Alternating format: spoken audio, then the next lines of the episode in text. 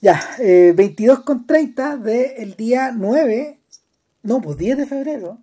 El, No, el 10. 10 de febrero del año 2021.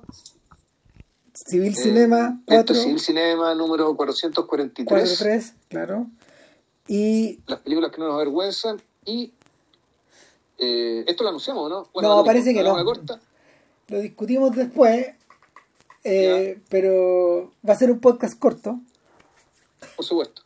Y, y en realidad, a ver, es re compleja la situación de, de por cómo llegamos hasta acá, pero es una, mira, por un lado es una deuda, por otro lado es un eh, es una vieja aspiración y en último término en realidad esta weá es una gran película y, Sí. y- Lo y lo- sigue siendo, no envejeció nada. no, no, y lo supimos en su momento, a pesar de que, Sí, la, a pesar de que la molieron. Estamos, estamos hablando ¿En de... serio? Sí, claro. Si, tenía muy pocos abogados, mira, la historia de Carlitos Way, de Brian De Palma, la, la película protagonista de hoy día, eh, es una historia bien, bien convoluta, bien huevona y, y, y bien injusta en el fondo. Carlitos Way Mira, ¿sabes fue... Dado que, dado que, dado que hay entrado el tema de la recepción crítica, yo me metería primero en la génesis, génesis de la Sí. Es decir, claro, que ¿De dónde de sale? Esto ¿Y está qué? basado, esto sale de dos novelas de un sujeto que se llama Edwin Torres, que no es ni más ni menos que un juez de la Corte Suprema del Estado de Nueva York. Claro. ¿ya? Sí, es un, es un- es un- un señor de eh, que debe ser del, de haber nacido en los años 50, 40-50, que es de origen puertorriqueño. Eh, fue el primer puertorriqueño que llega a ser asistente de fiscal en un estado. eh, y que, claro, llega, llega a la Corte Suprema posteriormente, pero que entre medio escribe al menos dos novelas. O sea, la- la- la- el- las que están relacionadas con Carlitos Way son dos novelas. Una que se llama exactamente igual, Carlitos Way, y otra que se llama eh, After Hours, prácticamente igual que, sí, que no igual, porque la, la de Scorsese es After Hour o After Hours. After Hours. Tiene el mismo título. Pero También, tiene, ya. Y, tiene, Exactamente el mismo título. y tiene el mismo sentido en realidad. Puta, el... pero, bueno, ¿qué pasa? Él escribe estas novelas eh, que aparentemente tuvieron cierta, cierta apreciación, cierto reconocimiento, y esto lo lee Pacino. Es decir, esto proviene, esta iniciativa no viene de Palma, esto es un proyecto que en realidad impulsó Pacino, eh, que se entusiasmó con la con- se, se- se entusiasmó con Carlitos Way, pero con Carlitos Way principalmente, se entusiasmó con Carlitos Way, pero él conversa con su con el que había sido su manager, su, su descubridor, y que un poco a través de una simbiosis de trabajo entre ambos se convirtió en un productor, que es un tipo que se llama Martin Bregman, Ya vamos a llegar y hasta ahí. dice, claro, y dice, puta, quiero hacer esta película, ¿cachai? Pero, puta, se dan cuenta ¿cachai? que el, la historia de Carlitos Way es una historia de, de cuando el personaje Carlitos Brigante es muy es joven, demasiado joven para Pacino. Entonces, cuando eh, meten a David Kep, el guionista en este, a este ve- David Kep se da cuenta que hay más potencial en adaptar After Hours. ¿ya? Y de hecho, él hace el guion de After Hours, pero para no confundirse con la película de Scorsese, usan el nombre de la primera novela, Carlitos Way. Claro. Y ahí después, después una que está el guion listo, o sea, con Bregman, Pacino, Köp, ahí llega De Palma. Sí. Eh, interesantemente, este, eh, y, y eso a veces pasa con los directores que son muy irregulares, que de repente a veces les patina, ¿cachai? Como a, a De Palma, que sus mejores películas son con guiones ajenos. No, mira, si De Palma Sí, llega, De Palma, veces, De no. Palma llega no queriendo, sí. Cuando uno, cuando uno le sigue la pista, mira, las novelas de Carlitos son del año 75. No, bueno, son de esa época. Más o menos. Claro, y, y por lo mismo, por lo mismo, el señor Torres que el señor Torres tiene la edad de Clint Eastwood, es de- tiene 90 años. Y, Ah, ya, no, más, más viejo todavía. Ya, no, claro. Entonces, eh, Torres es un personaje que es muy colorido, es muy colorido en este universo. Y eh, son estos personajes que en el fondo tienen el dominio de todo. Ya, y, y, y, y el, el dominio de todo lo que los, de, de todo el, de todo el, el- lo que les rodea en el fondo. Para estos efectos, y yo viendo la película anoche hice muchas conexiones con The Deuce. Porque, porque, lo, porque el, personaje de, el personaje de Franco es un personaje un poco parecido al ánimo con el que Torres se desenvolvía en el ambiente legal americano, en el ambiente legal de Nueva York. Alguien que, que, que llegó desde el fondo hasta el tope. Y, y el interesantemente eh, las novelas en el son contemporáneas de Mean Streets de, de Scorsese y son un poco y hay, y son claro no y hay que decir que la película transcurre en, esa la misma Nueva York en esa en un poco, un poco después porque en realidad Carlito Güey supuestamente sale de la cárcel o sea Carlito Brigante sale de la cárcel en el año 75 pero esta historia transcurre en el 76 eh, claro, 75-76, por lo tanto estamos hablando de la época de Fiebre Sábado por la noche. Y, de Taxi estamos hablando de la época de Taxi Driver. Claro, entonces eh, estamos pisando el mundo, estamos pisando el mundo de Scorsese, pero interesante. Este es un mundo que De Palma ya había visitado antes, eh, en clave autobiográfica, en las dos películas que él hizo con Robert De Niro, que son Greetings y High Mom, donde, donde eh, De Palma delinea un personaje que es muy parecido a, a, él mismo. Un poco en la. un poco. es una versión. es una versión. es una versión ficcionada de él mismo y de sus preocupaciones. De una forma similar a la, a la que mm, Scorsese opera con las películas protagonizadas por el joven Harvey Keitel. Y, fíjate que Edwin Torres cuenta que eh, Carlito es una amalgama de tres o cuatro personas que él conoció en persona. Eh, y lo mismo pasa con Kleinfeld, el abogado de la historia, el abogado de Carlito. También son como cuatro personas, eh, pero especialmente en Carlitos Way eh, hay mucho hay mucho de autobiografía, mucho de, del propio Torres. Además, cuando uno piensa en la edad que Carlito tiene, el año 75, que es cerca de 40 años más o menos, 40, 45 años, corresponde con la edad de. justo con la edad de Edwin Torres. Es un personaje nacido en los años 30. Justo, justo. Bueno, han de, saber ustedes que eh, posteriormente el, productor eh, Bregman, que, compró los derechos, y encargó a su hijo, o por iniciativa de su hijo, hicieron una película Carlitos Way de Rise to Power, que vendría a ser la versión de Carlitos Way.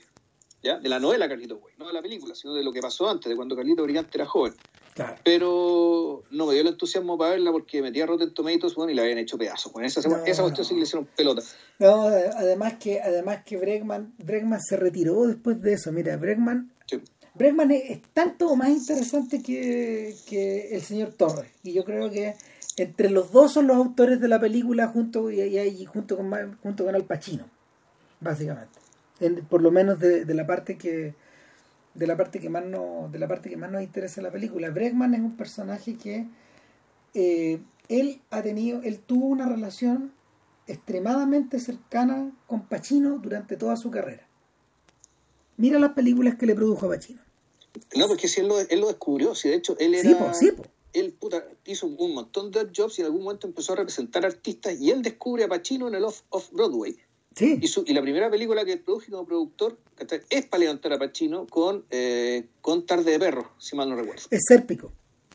Ah, perdón, Sérpico, Hizo tarde, de Perro también la produjo él. Claro, sí, sí, el, en ese librito de las conversaciones de Lawrence Grovel con Pacino, Pacino que nunca habla mucho, dice que Bregman es la persona que es la persona que, cuya opinión más valora en, la, en, el, en el mundo del espectáculo en parte porque es una especie de padrino de él, es una especie de doble de él, es una especie de padre de él. Pachino creció sin papá. De hecho, cuando, cuando cuentan cuando cuentan el pasado de Carlitos Güey, estos niños que... Sí, sí, Pachino se crió con los abuelos maternos, con exacto, los abuelos maternos. Exacto, en la calle también. Y, y es un personaje que de muy joven también dejó, dejó esa casa para para vivir, para vivir por su cuenta y dormía en, dormía en los teatros donde ensayaba. Entonces, eh, Bregman... Como Héctor Jara, Claro, poco, poco menos. Y, y, y, Pacino, eh, Pacino después del, después del Padrino busca diversos vehículos y se decide por Sérpico, siguiendo el consejo de Bregman. Después hacen Tarde de Perro juntos. Después hacen cara cortada. Cara cortada, exacto. Y después hacen Sea of Love, que es un que, es la película que trae de regreso a Pacino, después de un montón de tiempo fuera del negocio. Y después de eso hacen Carlitos Way. Y, ese es el último filme que ambos produjeron juntos. O sea, que, en los que en los que ellos estuvieron en los que ellos estuvieron relacionados de cerca. Pero pero el pero Bregman Bregman de alguna manera eh, de, de, alguna manera siempre estuvo a la búsqueda del vehículo perfecto para Pacino en, tres etapas distintas po. En, en, la etapa en la etapa Serpico Tarde de Perros en la etapa Scarface en la etapa de Sea of Love y luego en este en esta suerte de regreso eh, con, con Carlitos Way que se hace no solo después del Padrino 3 sino de, después de haber ganado por fin el Oscar con Perfume de Mujer. Entonces el el personaje el personaje eh, el personaje de alguna manera entra entre los 90 muy empoderado y con la con, con la relativa tranquilidad para, para, poder empujar este proyecto que tenía tanto tiempo. Yo entiendo que Carlitos Way, el, el, el proyecto original tenía un guion que era muy malo. Y, y Bregman, Bregman se hace con el Bregman se hace con el, el con los derechos y de alguna forma corteja al otro autor de la historia que es David Kep, el autor del guion, y que es un personaje, es un personaje a tomar en cuenta, porque, a ver, Kep, para que tengamos una idea, escribió Mala Influencia, esta película de Curtis Hanson, con... Con, de, con Kevin, no, con David Spader, ¿no? Con David Spader, claro. Con James Spader.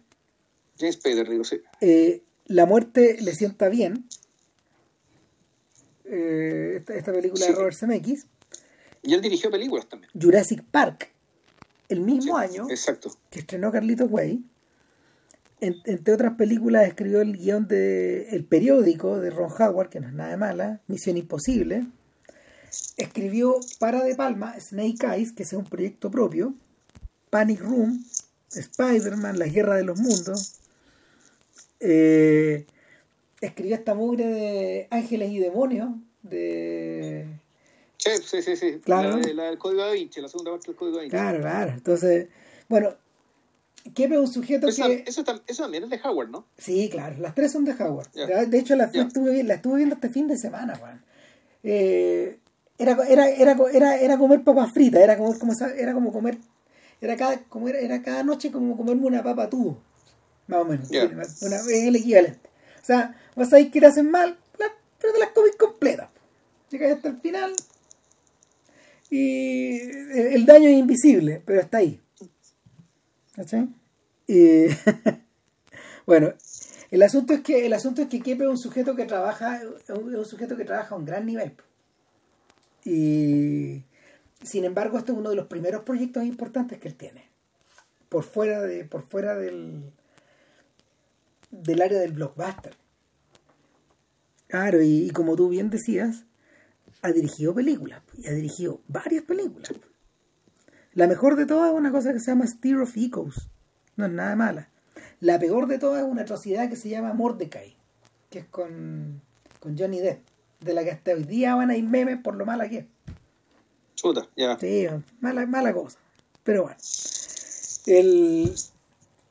Y, después de todo esto, ¿qué, queda, ¿qué diablos queda para De Palma?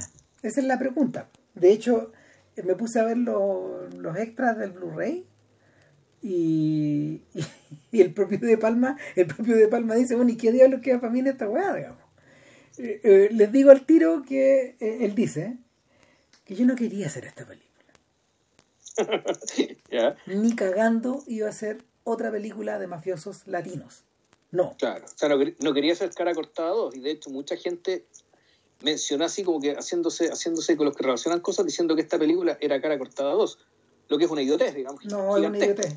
Ahora, evidentemente hay una relación profunda entre las dos películas, pero pero en realidad no, no, no es una no son películas hermanas pero hay una hay una relación hay una relación intensa mira eh, eh, de Palma dice de Palma dice que eh, una de las cosas que le atrae mucho de del mundo de los gángsters latinos es esta combinación entre violencia masculinidad y música. Esta, esta, esta música de salsa, que me imagino que como buen gringo medio le atrae, le atrae tanto, pero que, que, que contiene, que contiene, que contiene en su interior, eh, que contiene en su interior por un lado el sol, pero por otro lado un cierto costado violento. Ah, pero no sé, o sea, las mafias en general son masculinas y son violentas. ¿Cachai? Efectivamente, lo único que podría caracterizar el, evento latino vendría a ser, claro, esta dimensión puta que convive con algo más, por decirlo así, más gozador, digamos. Más, más de eh, gozador, más de carnaval, más de... Pero, pero, pero hasta por ahí no, ¿cachai? Porque si lo pensáis bien, claro, el ambiente es así, ¿cachai? Pero claro, Carlito no es así. No, pues Carlito no es así. Y, Carlito no es así. O sea, de hecho, de hecho cuando uno observa, cuando uno observa películas que, que tratan eso, y en realidad las dos que se me vienen a la cabeza, que son clásicos de del, cine de temática latina. Eh, una de ellas es Blood In, Blood Out, de Taylor Hackford.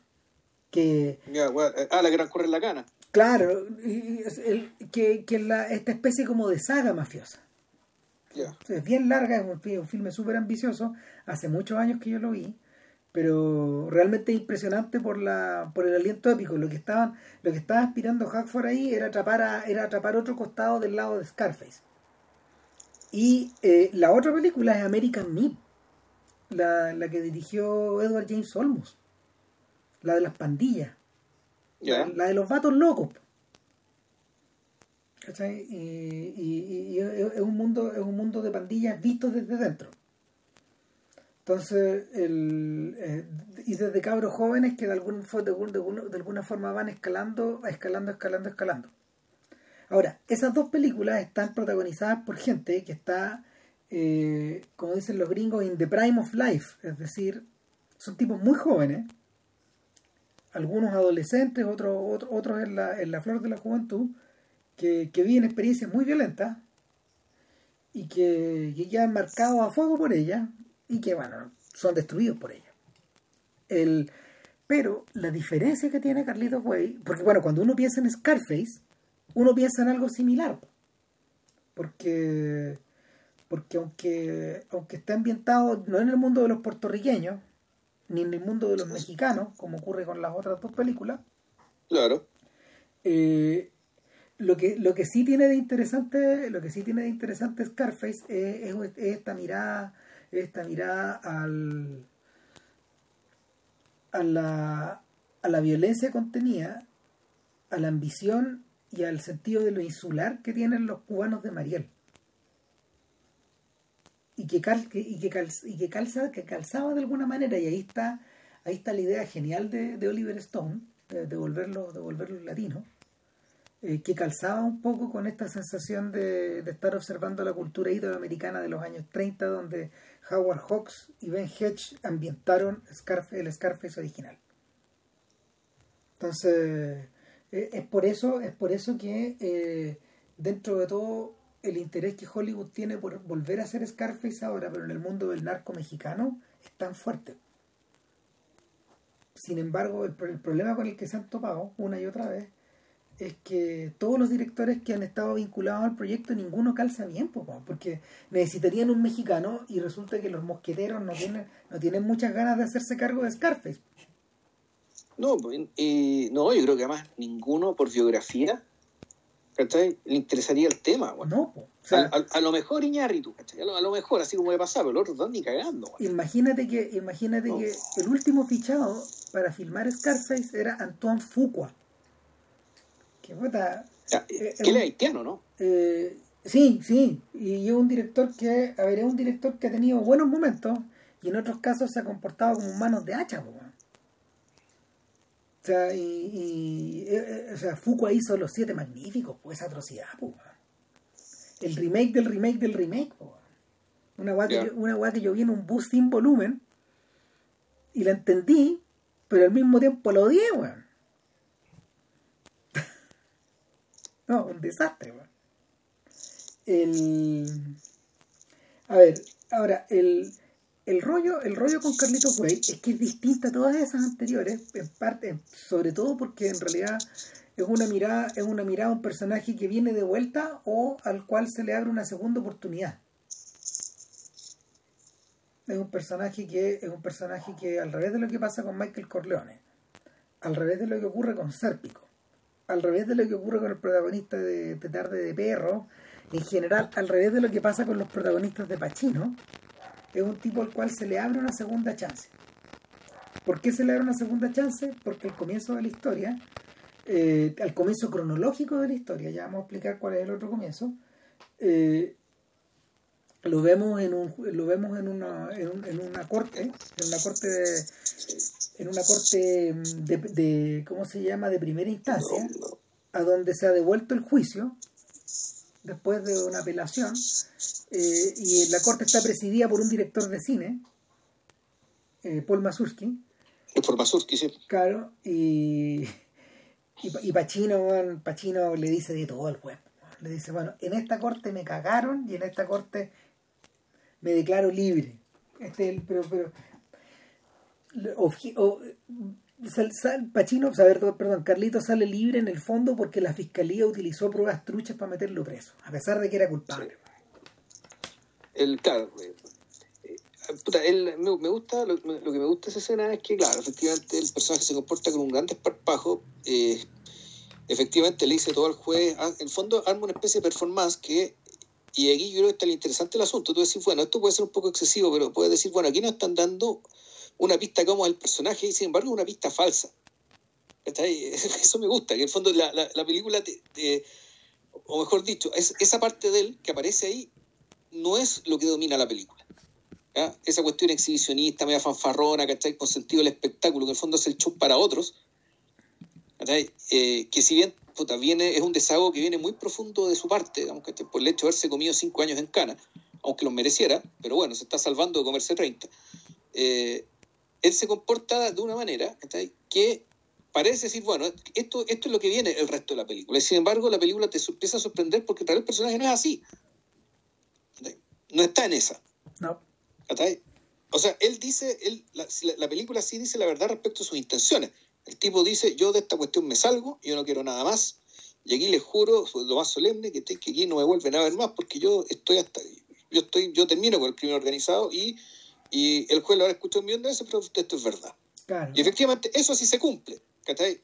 Pero el, el, el despliegue, digamos, ¿cachai? Del, del personaje en esa instancia eh, no, lo, no lo volvemos a ver. El personaje como que a partir de ahí se apaga, en cierta manera. El personaje está acompañado por un sujeto que no abre, no, no, abre la boca en esa escena, pero que en verdad sí es el personaje flamboyante, sí es el sujeto bocón, sí es el fanfarrón y sí el compulsivo que, que, que Carlito en esta escena asemeja ser. Se trata de Kleinfeld, que es su abogado y que de alguna forma es su hermano.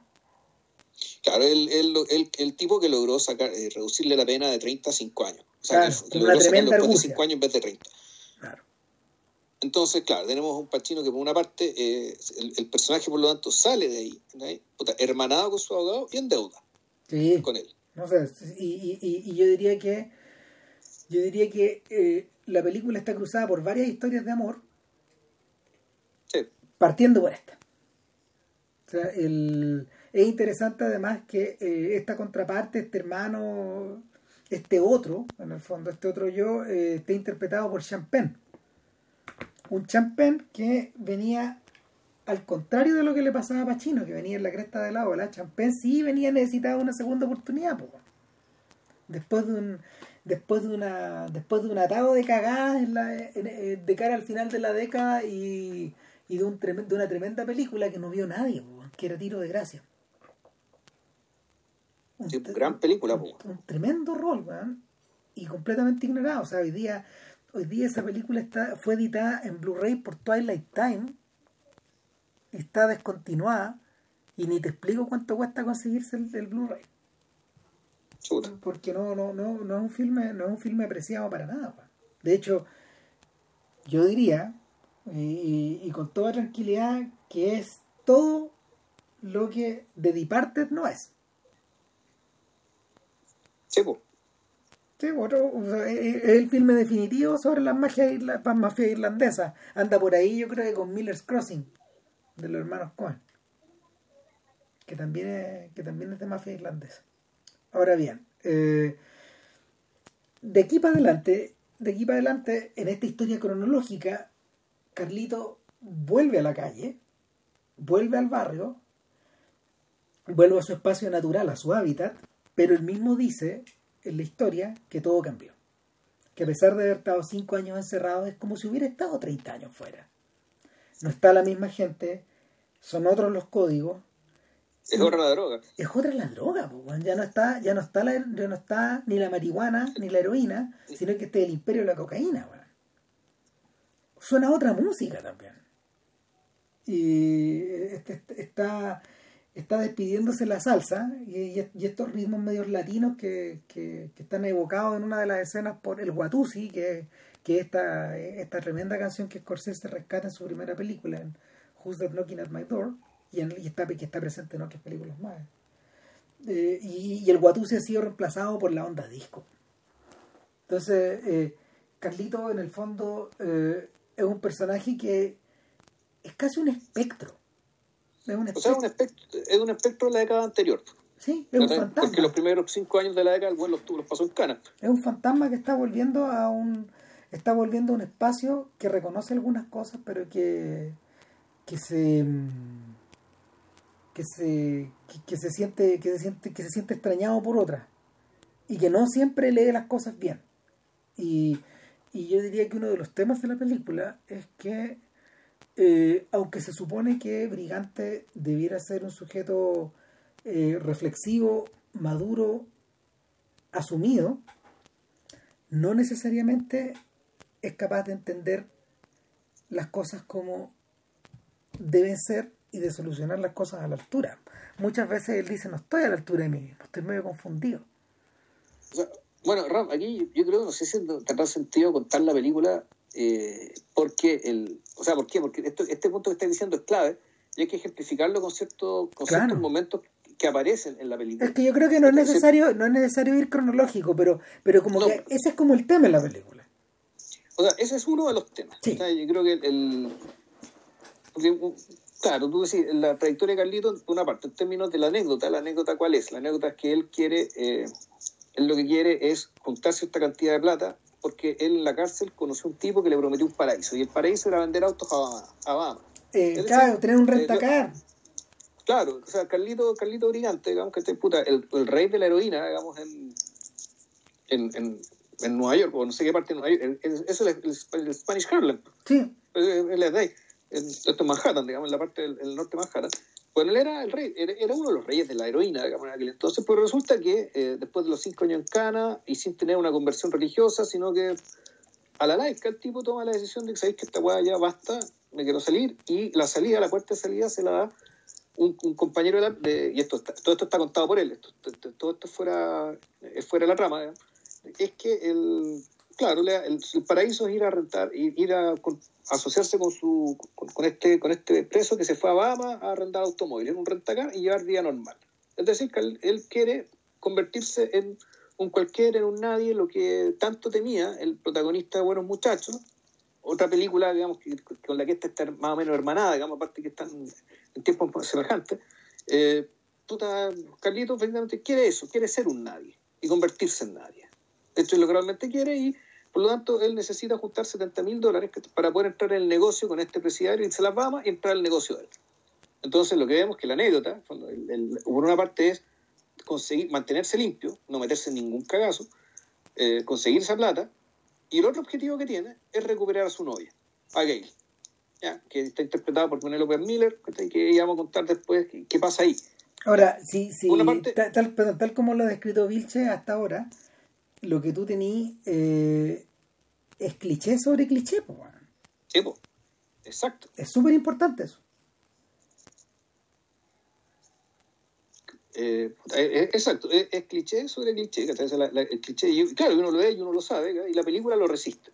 Entonces, ¿por qué lo resiste? Bueno, por una parte, está el, tema ya que desmenuzamos delante, que el fondo, el que, no sé si decir, o es el deterioro, o es más que el deterioro, yo diría que como el desvío. El desvío. Una vez que este sujeto decide salirse, efectivamente pierde cierto filo. Pierde cierta percepción. Hay cosas que no ve y que debería ver. Hay cosas que no hace y que debería hacer. y lo peor es que él, y muchas de esas cosas son además conscientes, es decir, él sabe que está cometiendo un error. Y sin embargo, él ya es una persona, él ya es otra persona, en cierta medida. En medio, eh, eh, lo, de Carlito, a ver, uno lo puede, uno lo puede igualar, por ejemplo, a otros casos de, de películas de ex convictos. Eh, la, más, la, la, más grande de todas, la película de ex convicto que es la madre de todas, es una weá que se llama Libertad Condicional, Straight Time, de Ulu Grossbart, que está protagonizada por Dustin Hoffman. Y, es un filme acerca de un sujeto que sale de la cárcel y es acosado por su es acosado por su oficial de, de libertad condicional. Y, y, de alguna forma es forzado es forzado a, a meterse en las patas de los caballos otra vez. Claro, y, aquí, y, bueno, efectivamente, en esta película, eh, uno, de los, uno de los agentes que hace que Carlitos se meta en problemas, es su abogado. Es decir, la paradoja, que también eh, el, el, paradoja, el cliché, digamos, consiste en la paradoja de que es el sistema y sus representantes y los escumbrados del sistema los que impiden que estas personas puedan ser libres. Claro. En cierta medida, es una forma de explotación. Es una forma de tener a la gente en negro, digamos, para, para tenerla sometida para que haga lo que, lo que, lo que tú quieras. El otro personaje que se parece a Carlito, que es mucho más reciente, eh, y que también está al interior también de un, de, de, de, un producto que, que, es central, sobre todo para la modernidad, es el personaje de Cotty, en el ex convicto en The Wire. ¿Cachai? El, este tipo que este tipo que era un tremendo asesino eh, y que creció junto a, Avon Barksdale y que, que llega un punto, creo que es la tercera temporada en que lo vemos salir de la cana y Cody está hecho papa porque en el fondo eh, él sabe que su, su destino es volver a hacerse cargo ya no de una esquina sino de una clica, de un, de un, de un conjunto de, de un conjunto de vendedores o convertirse otra vez en, guardaespaldas de Avon. Porque es un tipo que lleva la violencia adentro, pero él no quiere. Y te acordás, que él termina poniendo un. a través de, a través de la iglesia, a través del diácono, gran personaje, termina termina poniendo. Por el canuteo, él termina como entrenador de boxeo, eso. Claro, claro, pero sin ser un canuto en absoluto. él, eh, él se convierte de alguna forma en una especie de agente libre y sin embargo, una gente que está muy propenso también a, cometer errores, porque eh, en la temporada en la temporada 4 eh, se meten las patas en los caballos porque como le ha ido bien y en el fondo tiene buena pinta, eh, se está tirando a todas las madres de los cabros chicos que van a, que van a boxear, porque ellas lo van a ver, traen comida y, hasta que hasta que este buen entiende que no puede seguir peleando. Y él a su vez también tiene una tiene un personaje que es como Gail que, es una de las es una, es una profesora en el colegio donde Bonnie interviene después es una profesora que ahí está y que tiene alumnos y que y que, que, ve de, que ve de cerca esta situación no, es un player importante dentro del pool de los personajes pero pero claro el, drama central de Katy se desarrolla en la temporada 3 y la 4 y básicamente son los mismos conflictos de adaptación que podría tener Brigante Ahora, ¿cuál es la diferencia? Eh, Cody es un personaje que es posmoderno. Es decir, es un personaje que, que de alguna forma uno tiene que interpretar en términos de meta, del meta. En, cambio, Brigante, Brigante es un personaje es un personaje de cine clásico inserto en una película que es posmoderna.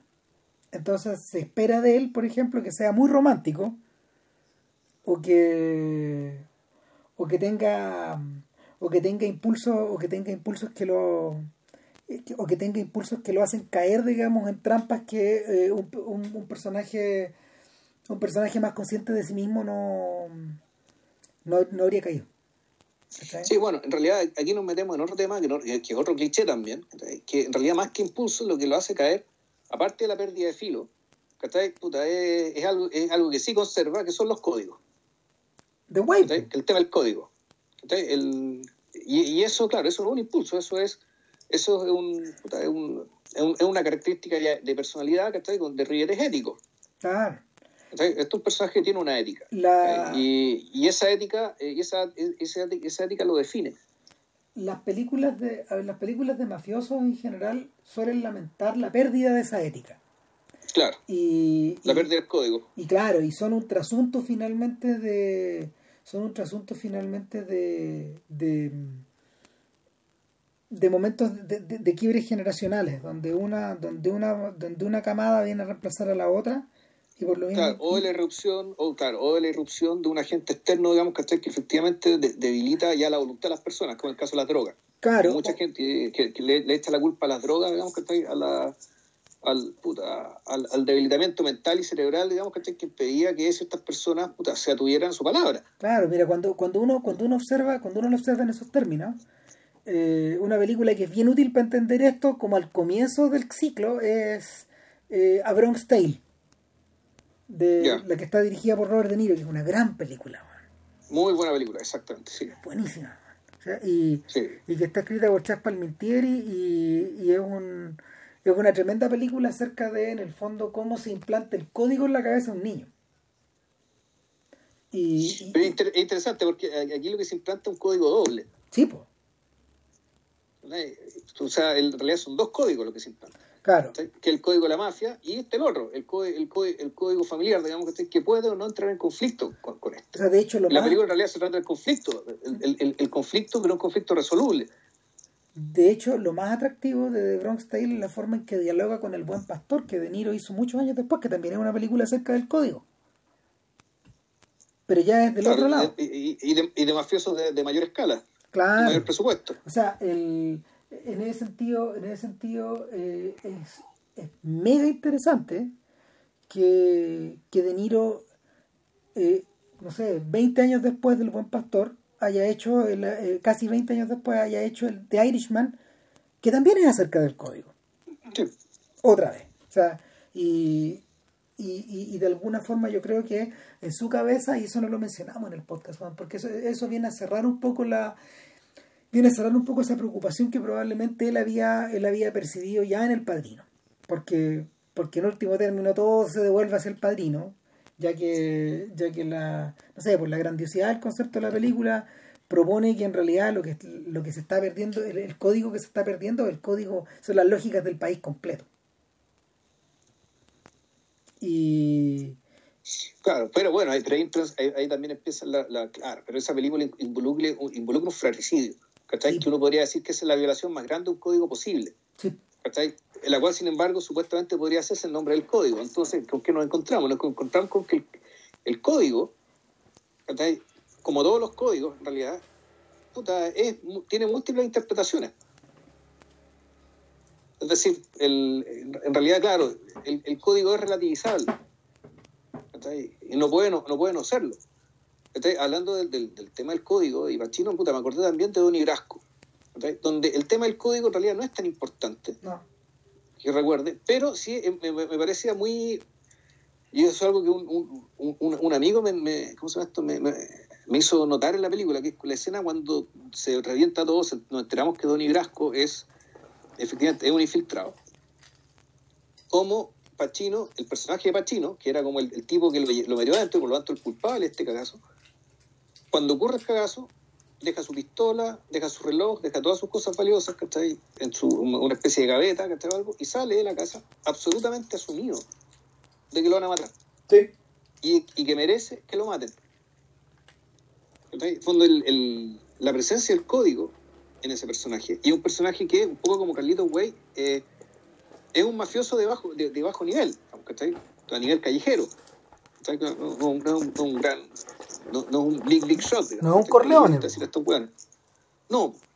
¿cachai? Entonces, y, y, y, este personaje también de Pachino, eh, puta, tiene su relación con el código es más o menos parecida a esta. Es casi una cosa media determinista. Ya, el, o sea, algo que lo puede llevar a supervisión y sin embargo no lo puede, él no lo puede romper. No. Lo que por lo demás uno puede decir también es un cliché. Sí, pues, o sea, no sé, a ver, mira, y en ese punto, en ese punto donde entra De Palma.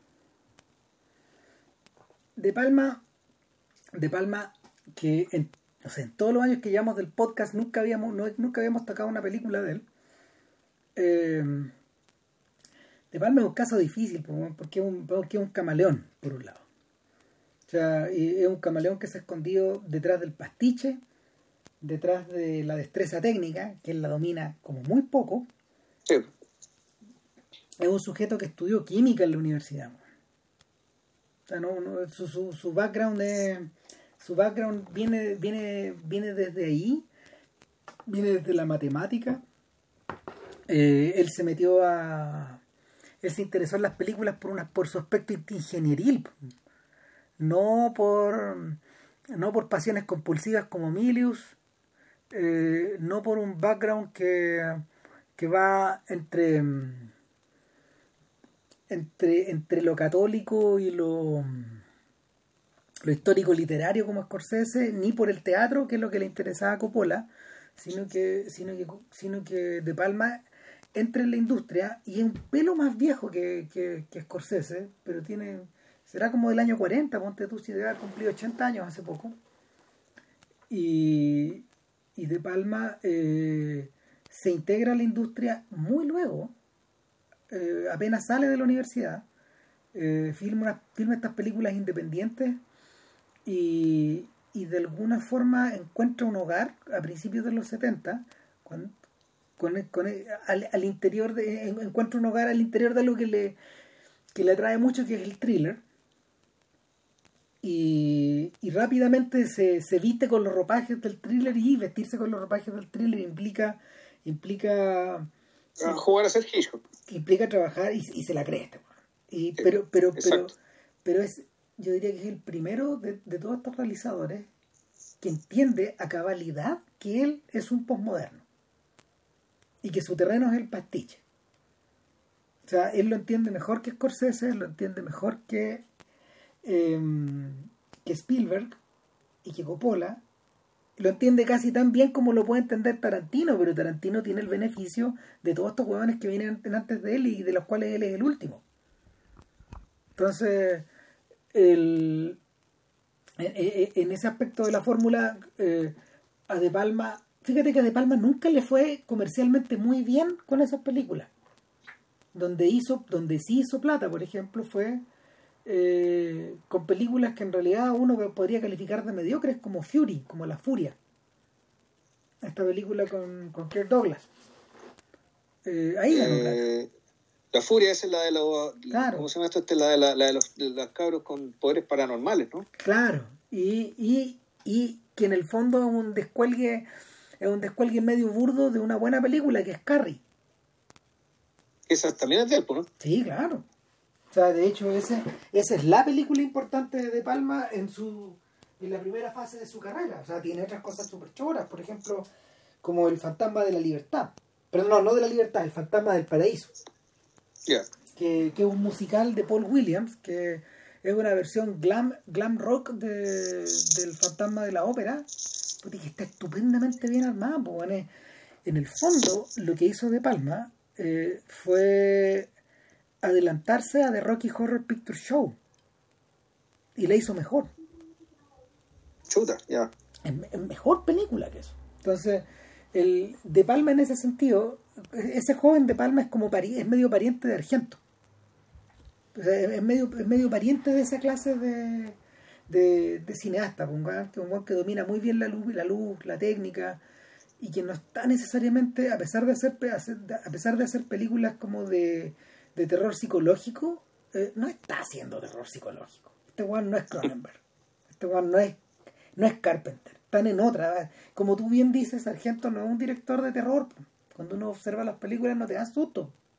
No, pues Funcionan de con otras lógicas. O sea, y, aquí, no sé, yo soy muy ignorante del diálogo y, y nunca nos hemos metido, como se llama, a, a ver películas de Mario Baba, que también es de señores de podcast. Yo he visto películas choras, pero pero nunca me, nunca me he metido a ver como cosas como para poder entender más o menos bien la lógica de dónde viene Argento y, y, eso, esos otros personajes, pero pero pero sí hay una sí hay un parentesco entre estos dos y, y eso se eso se fíjate que eso eso se refleja en la elección del compositor de los proyectos más personales de De Palma que es Pino Donayo. Pino Donayo que era un cantante eh, de la nueva ola de la música italiana, un cantante que ganó el Festival de San Remo varias veces y que se transformó gradualmente en compositor y un compositor bastante, bastante capacitado y que colaboró con De Palma y un montón de otros cineastas.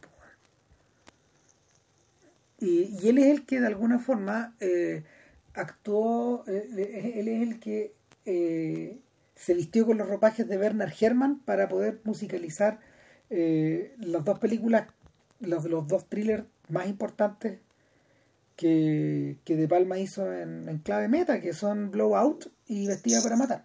Vestida para Matar, exacto. Que son de podcast, pero es para otro podcast. Sí. Claro. Son de podcast. Entonces, el misterio es qué pasa con este director que hace Blowout, fracasa, fue, fue esa, esa, película mandó, al, a, mandó a la cresta la, la carrera de Travolta, de hecho. Y, y el ¿Qué hace, ¿Qué hace De Palma? Que al año y medio está filmando Scarface con Martin Bregman, con Al Pacino, con guion de Oliver Stone, como si nada, weón. Y, y, y, la respuesta está, la respuesta está en que en el fondo este camaleón es capaz como de adaptarse a. Es capaz de adaptarse a las estructuras del cliché de Hollywood. Pero Cara Cortada tampoco era un proyecto de él, es decir, yo no, imagino que como él estaba ya con la capa caída, digamos que después del cagazo de Blowout, eh, esto también fue un proyecto de Breckman, me imagino. Sí. Y, ya, y, y ya, le hizo por encargo. O sea, es que la, la historia, yo creo que creo que lo conversamos cuando hicimos el podcast de Sidney Lumet. La historia es muy sucia, bueno, porque en el documental de De Palma, eh, que, que, que, produjo, que dirigió Noah Baumbach, con otro, con otro amigo del que no me acuerdo exactamente quién es, eh, De Palma les cuenta a estos jóvenes que en realidad eh, lo que él, lo que él compete, él estima, o sea, él, él, entiende que Sidney Lumet bueno, es puta, un director importante, pero que se a la cresta. Porque eh, Lumet le robó el proyecto de Príncipe de la Ciudad, en el que él había estado metido en cuerpo y alma. Ah, oh, ya. Yeah. Claro. Y, a, y al contrario, él, él se cagó a Lumet en la dirección de cara cortada. Las películas estaban cruzadas y uno terminó dirigiendo yeah. la del otro. Y, y, y, y claro, eh, para, Lumet fue, para Lumet fue como estrellarse con una, como un avión, pero de eso, como hacía tanta película que se recuperó luego, pero claro, a De Palma le salvó su carrera. Y, y entiendo que para entiendo que para para, para Oliver Stone también fue un proyecto que fue muy útil a la larga porque le permitió hacer Salvador. Yeah. Le permitió poder financiar con, Mart, con, con Martin Pressman, con Edward Pressman Salvador y, y, y, mandar su carrera también a la estratosfera. Entonces, el, de, Palma, de Palma empieza a tener. A, a, a, lo, lo, lo, hicimos al repaso el otro día, cuando, cuando miramos la filmografía, porque Scarface es un proyecto que para estos efectos es medio parecido a Los Intocables, por ejemplo, y es medio parecido a Misión Imposible, y, y a otros proyectos que, a, a otros proyectos como comerciales que De Palma llegó y tomó y ejecutó de una manera bien potable. Son, son, son películas muy entretenidas de mirar, pero la verdad eh, no hay mucha alma puesta allá abajo. No, pues. Entonces, el de Palma cuando... No, sí, De Palma por esa época también había hecho, creo que antes hizo La Guerra de las Vanidades, que es una, que es una novela, claro. perdón, que es una comedia. Y la hizo en clave, la, la, hizo, ¿cómo se llama? Yo me leí el libro, man. el libro es un buen libro, man. pero en absoluto es lo que la película intenta hacer. La película... Es la, peli la película sin ser mala, de hecho no es una mala película. Para nada. Para nada nada, que está ahí. Pero claro, se, efectivamente, una película que se mueve dentro de esas reglas, que está ahí. Eh, que, claro, por decirlo así, eh, hace explícito un cinismo que muchas veces, que anteriormente, no sé, las películas tenían más bien, más bien escondido. ¿cachai? A mí esa película me impresionó un poco por eso, ¿cachai? Por, el, por el, el desparpajo del cinismo que había detrás de ahí. Que es un cinismo, Pero, que, es un cinismo que es propio de Tom Wolfe. Claro, está presente en su literatura, de hecho. Pero tú decís, pero claro, no una, una película que merezca, que merezca podcast, no, no, para nada. O sea, ahora, el, ¿Esa es la guerra de las vanidades de Tom Wolf? ¿Tiene algo que ver con la guerra de las vanidades de, de Thackeray? Sí, o sea, de hecho, el... O sea, yo creo que yo creo que tiene más que ver con Vanity Fair, con el otro libro. Ah, no, que es la Feria de las Vanidades, perdón, se llama claro, la confusión. Claro, ya, sí. claro y, y, en el fondo es la, eh, es la es la exposición de es la exposición de un de una buena cantidad de esperpentos. Yeah. O sea, eh, eh, sí. porque, la, porque el libro de Thackeray un poco es la es una versión literaria como de estos cuadros de Hogarth que son sí, que están ya, repletos de pero, monstruos. Pero esa es la, la, duda que tenía. ¿sí? El, lo que pasa, claro, la, la, la hoguera de las vanidades está ahí, tiene una trama. Está ahí. En cambio, por ejemplo, yo me leí de Thackeray el libro Los Snobs, que tiene la misma estructura de, en el fondo, ser un bestiario, es ser como una, una, una aplicación del naturalismo, digamos, de la categorización de animales tipo Linneo, o, o, y posteriormente Darwin o, o Lamarck, o de, eh, o la, de, no, Laplace, o de los rostros de no, Daumier, o de los rostros de Daumier o de las pinturas de Hogarth. Claro. Son bestiarios. Claro.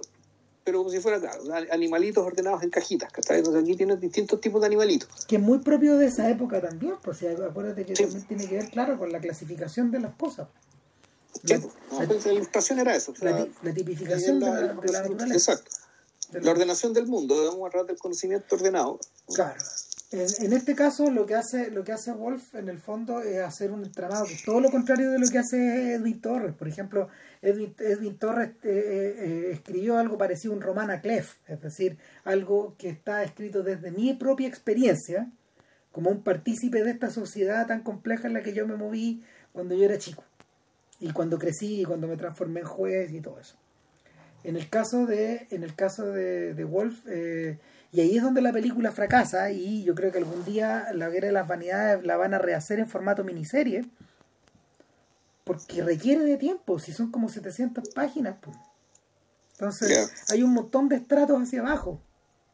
Y, y, el, y, lo, y lo que le ocurre a, y lo que le ocurre al, al, al, protagonista de esta película, que de alguna manera uno lo puede como montar arriba de American Psycho, del Patrick Bateman de American Psycho, es que por tomar, por tomar una salida equivocada en la carretera, él comete, él comete un crimen en el fondo, que atropelló a un, atropelló a una atropelló a un, a un, a un, chiquillo afro que lo querían hacer, que lo quería asaltar y, y él y él se convierte él se convierte al hacerlo al caer preso al quedar expuesto etcétera al tratar de al tratar de hacer callar todo se convierte eh, en la víctima blanca perfecta de una sociedad que de alguna forma quiere vengarse de eh, del, del, estereotipo del yuppie hacia finales de los 80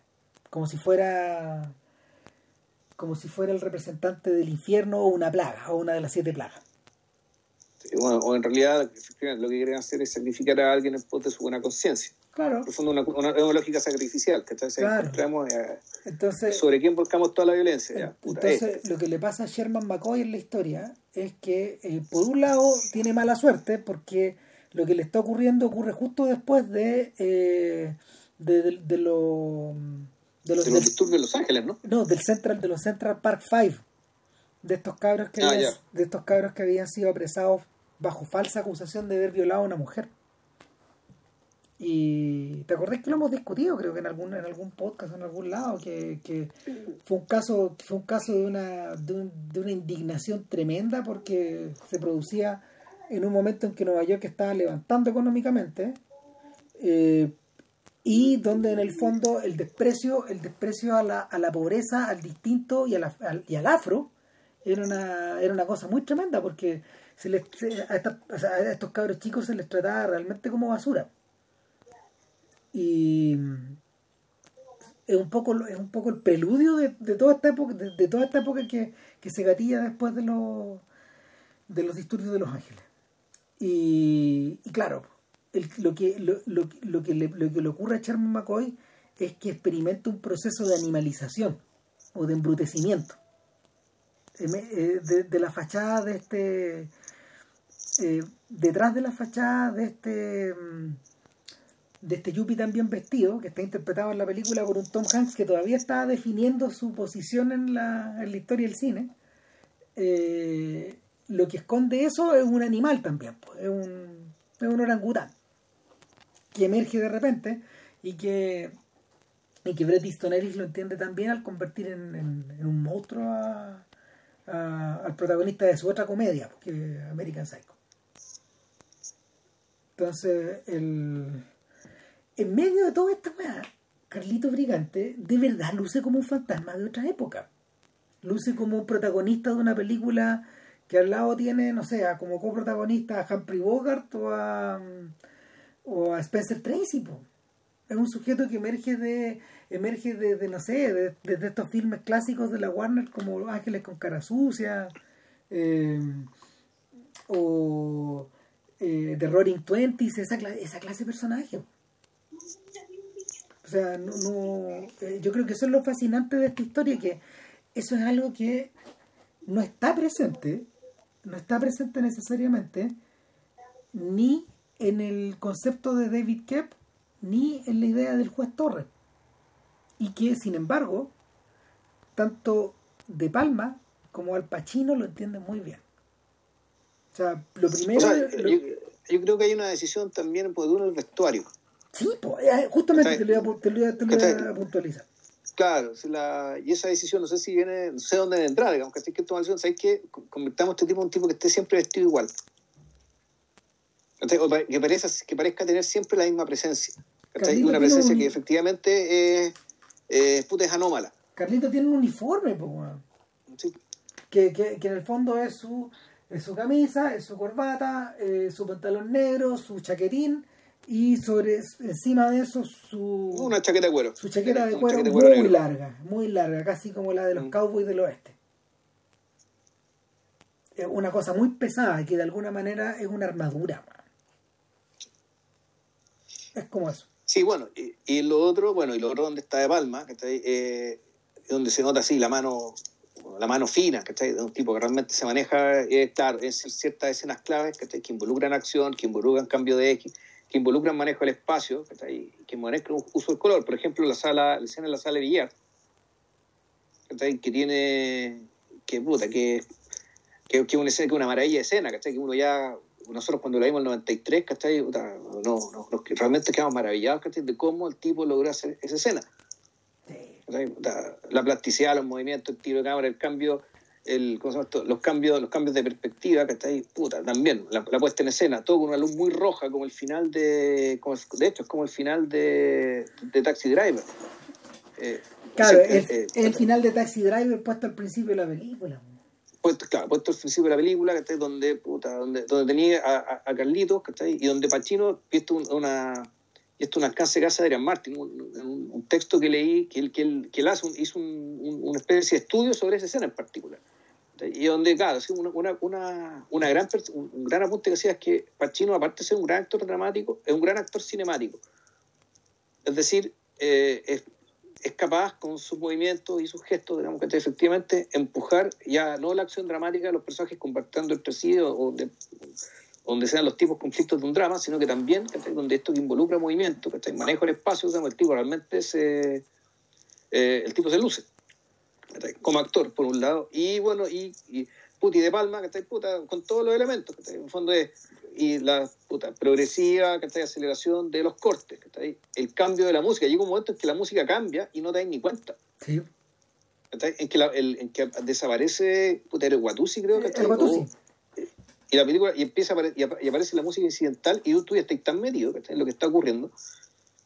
Eh, que claro, no, no, no pasó, ni, cuenta, ni cuenta te diste.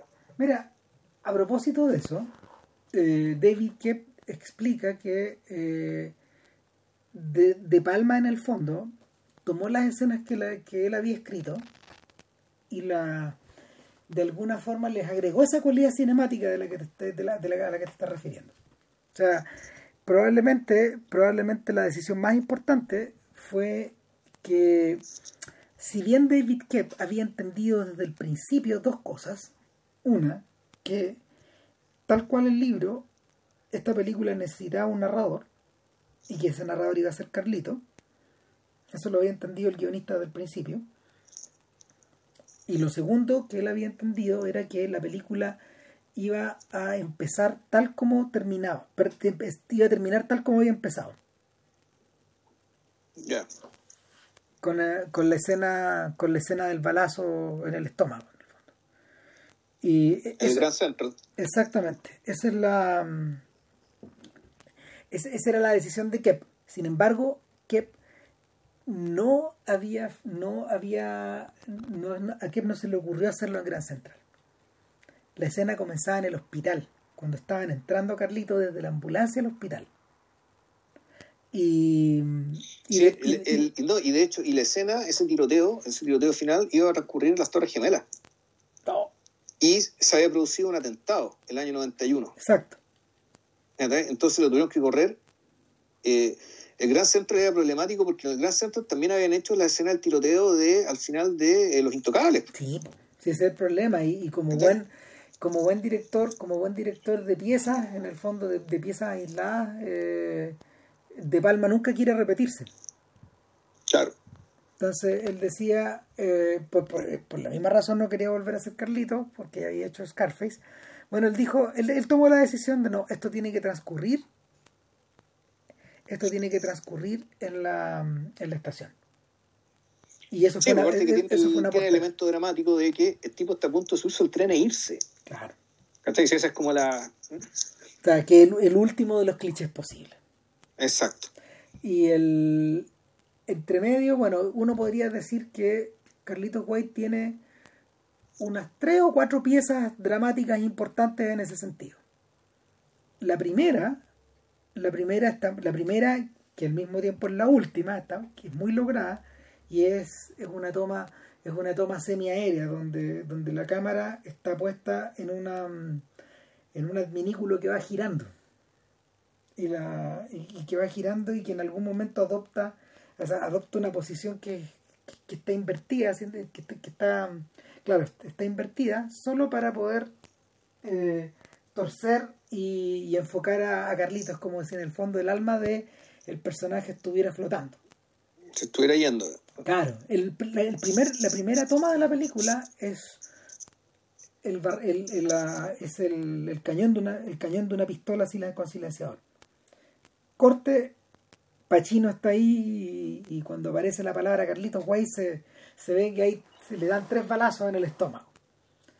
Y, de, ahí viene este, este, este, este, esta cosa que está girando, en, todo esto en blanco y negro, y aparece la voz de, aparece la voz de un pachino que está cansado, que se quiere, que, quiere, que quiere sacar las alas y, flotar nomás. Irse. Y el y De Palma le dijo a David que ¿sabéis qué, Toda la película, toda la película eh, debería estar contenida en ese instante en que la camilla de Carlito eh, se tambalea cuando tropieza en un escaño de la escalera, por donde lo están subiendo para sacarlo de la estación hacia el exterior. Es en ese momento donde se abre la Magdalena y todo lo que vemos en la película transcurre en ese instante cuando Carlito recuerda y se abre recuerda y, por lo tanto y por lo tanto la película entera en realidad también quiere responder el enigma. Eh, ¿quién disparó esa bala? ¿quién disparó esa bala? y si acaso Carlito va a morir. Claro. En la como como a ver para los que en el fondo se manejan bien con el cliché es lógico que muera.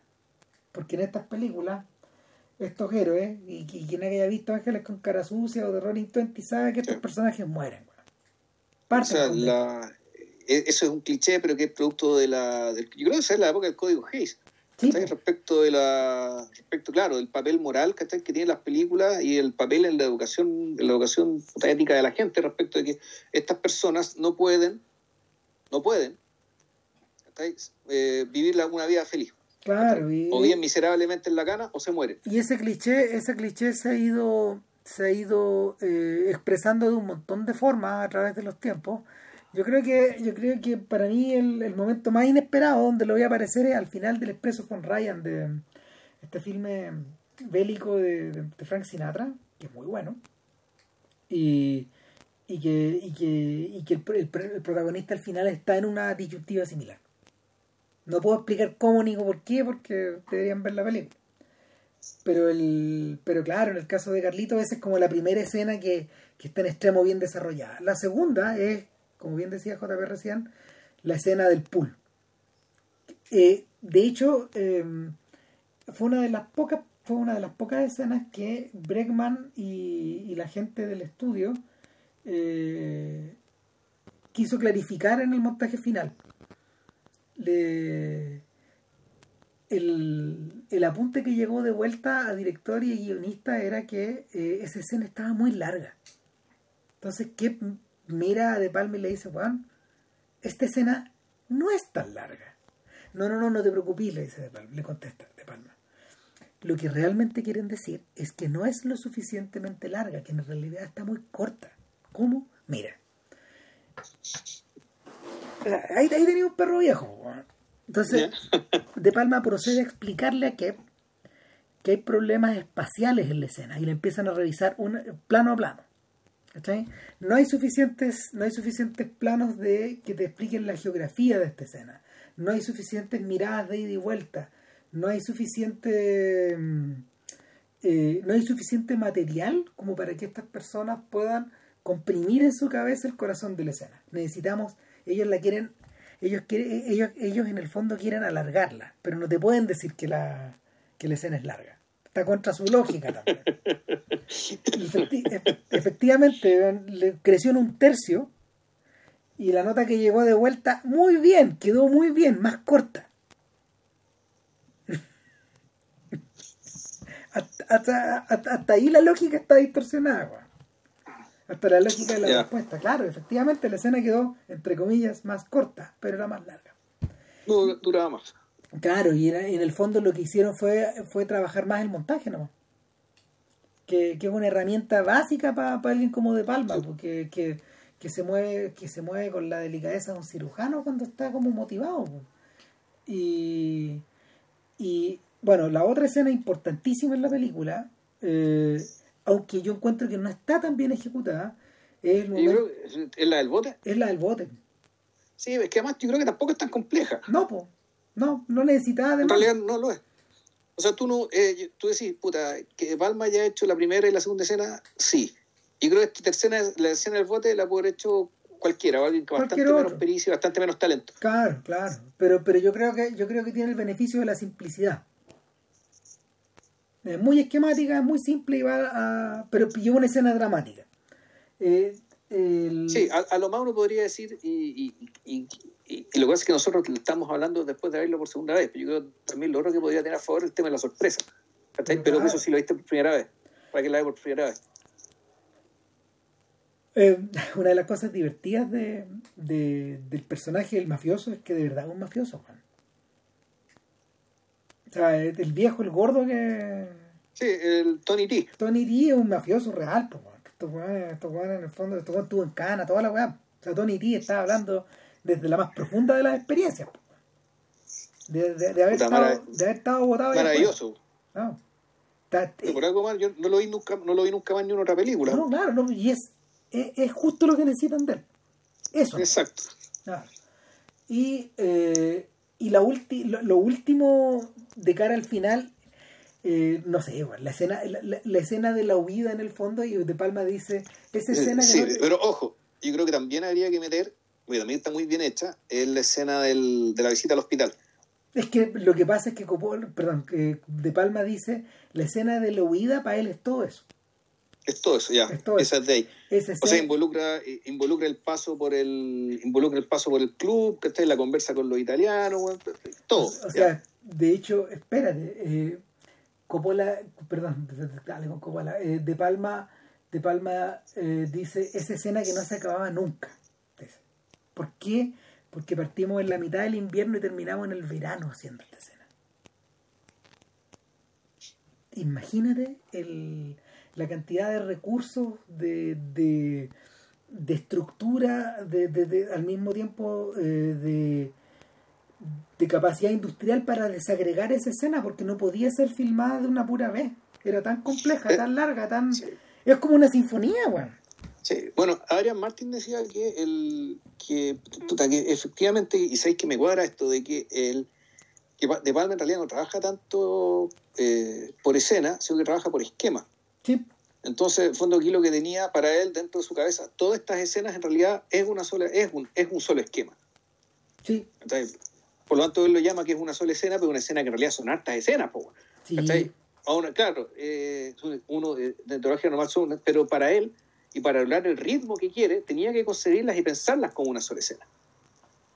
Yo creo que, yo y estamos hablando que media, media hora de película, que yo la media hora que, final. Claro, lo atosigante, lo tremendamente atosigante de Carlitos Güey es que te tiene con el alma en un hilo, porque en algún momento el agua llega, el agua llega al río.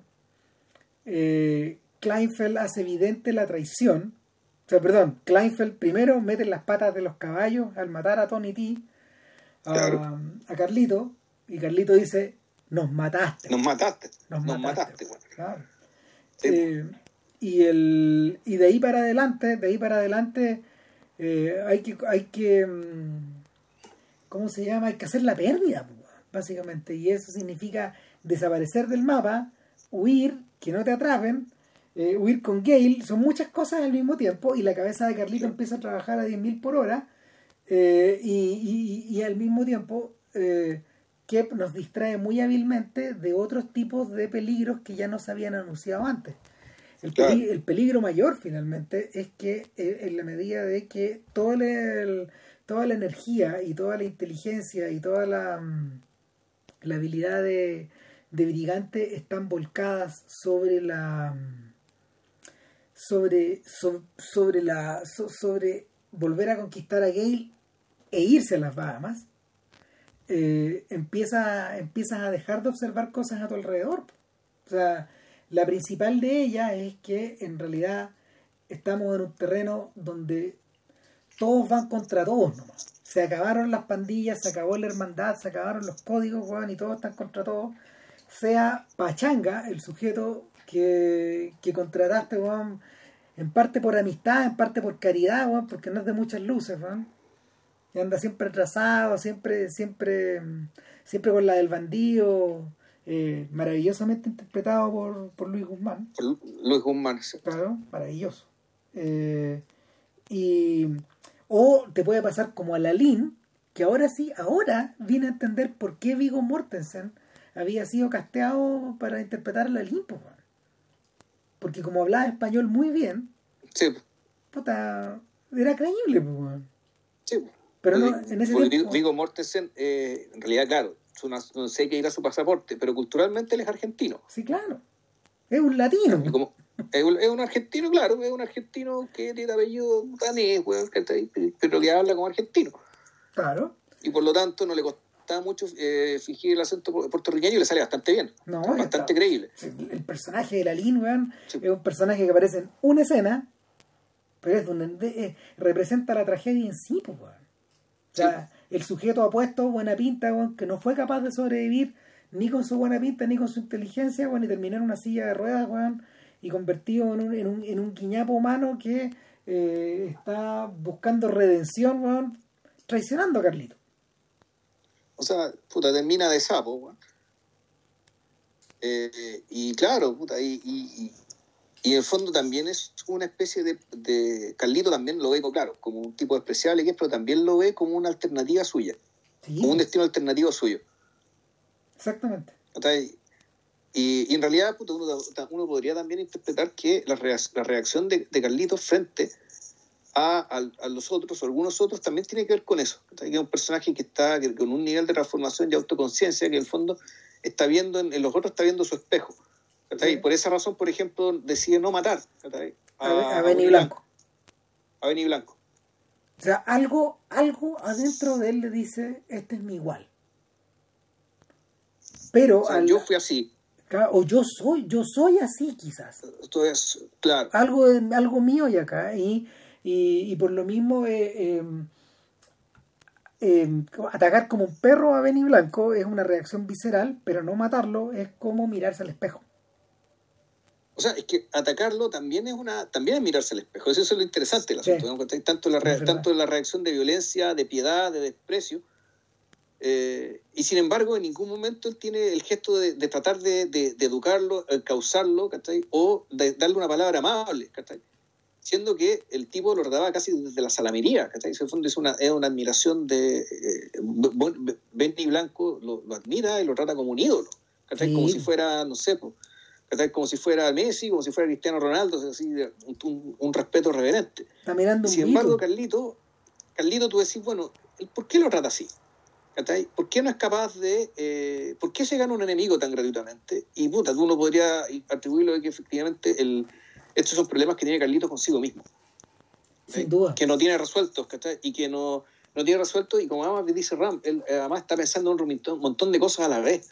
Por lo tanto, ya, ya con el saldo de inteligencia y buen sentido que tiene, que él tiene mucho, sin embargo no le alcanza para, eh, para lidiar con esta imagen de sí mismo que el proyecto en otro. O sea, lo está parando a todos, está parando al gordo Sazo, Juan.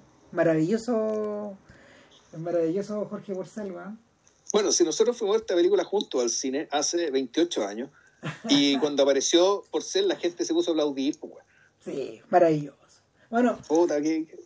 eh, eh, De Palma cuenta que Porcel tenía vuelto loco Pachino. Porque, porque, porque porque el viejo hablaba fonéticamente inglés, lo hablaba bien, weón, pero lo hablaba fonéticamente, entonces no, Pachino en el fondo no podía tener un interplay como él quería, weón.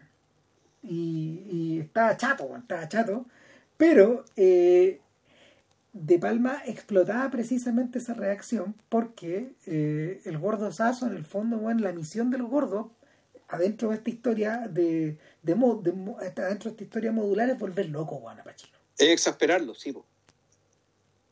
Bueno, eso le pasa a Pachino por hueón, digamos, Bueno, imagino que después se casó con Argentina y aprendió español, ¿cachai? Porque se haría cagado la risa de, partiendo con Porcel, digamos, pero bueno. Bueno, la idea, la idea de, la idea de incluir a Porcel fue de Marty Breckman.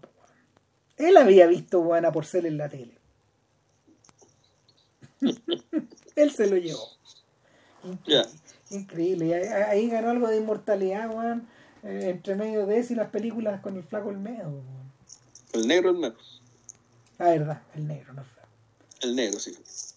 Y entre ellas, Juan, el ET, el extraterrestre argentino. Película, Juan, con mucho sentimiento, Juan, que está en YouTube y que les recomiendo no ver. No ver. No ver. No, ver. no si para eso, para eso vean los cuentos malos pero cortitos de Rompeportones. Sí, como el IGT. Esa hueá maestra. bueno. No, sé si daba un podcast de 25 minutos, eso sí. No, no, mucho más, pero sí. Bueno, y eh, a propósito de a propósito de Benny Blanco, la, la, lección de, la lección de John Leguizamo también fue de Breckman. Y, y para ese entonces Leguizamo era un actor de teatro. No había hecho películas prácticamente. Le, Leguizamo es estadounidense. Sí. yo, sé que, yo sé que él es colombiano de origen, ¿no? Eh, sí.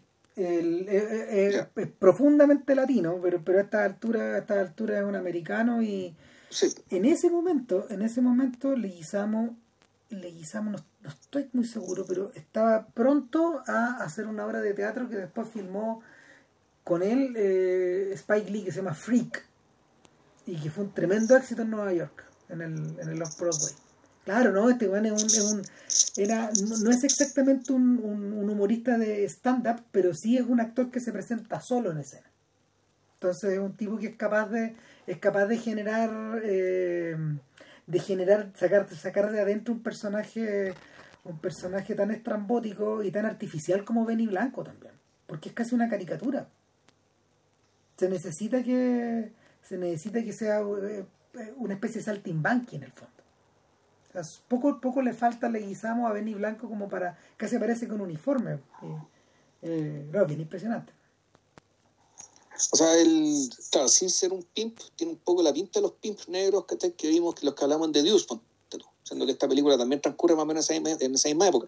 El, oye, eh, ese, hay que ser un súper buen apunte, porque Edwin Torres, eh, Edwin Torres dice eh, que buena parte de la cultura tica en Nueva York, o sea, de los newyorikanos, eh, culturalmente somos afro, dice, dice Torres.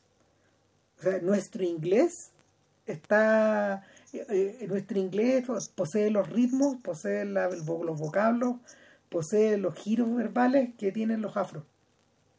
Y esa es una cosa que en el fondo eh, mi gente aprendió en la transculturización y que se, se, convirtió en otra cosa, pero partió de ahí. Me interesante. ¿eh? Yo creo que es por, también por la cercanía que, tenían con Harlem. De más, pues. No, estaban al lado, o sea, el Spanish, sí. Y esa es una de las razones también por las que la banda sonora está salpicada de éxitos de, de éxitos del soul, pues se aparecen un montón de bandas soul, no solo bandas disco, un montón de bandas soul. O sea, de hecho, uno de los temas más importantes eh, de la película, que está ahí medio escondido, se llama The Backstabbers, pues, los buenos que te acuchillan por la espalda. y que es un clásico número uno del Billboard de los OJs, un clásico de todos los tiempos. Y claro, o sea, eh, son estos sujetos que, te, que te hacen las zancadillas, son estos buenos que te, que te cagan, pues. Y claro, Carlito está rodeado de ellos, pues, y finalmente, finalmente lo que pasa es que eh, todo el último acto de la película es un ballet para evitar que estos sujetos te echen la mano o que te mueven o que te quiten la plata o que o que te liquiden o que te asalten. Es un ballet entre, entre él y los, y los italoamericanos.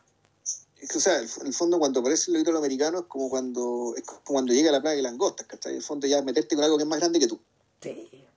Cuando me di el mundo de la mafia, eso también pasa, ponte tú, si mal no recuerdo, en la película, en Tiro de Gracia también está, está, presente esa idea, ¿no? En algún momento te metís con lo italiano, meterse con lo italiano, bueno, es, invocar las desgracias, ¿cachai? No, claro, y, al revés, pues como pasa en The Irishman, cuando te metes con los gángsters judíos, ay, ayecito.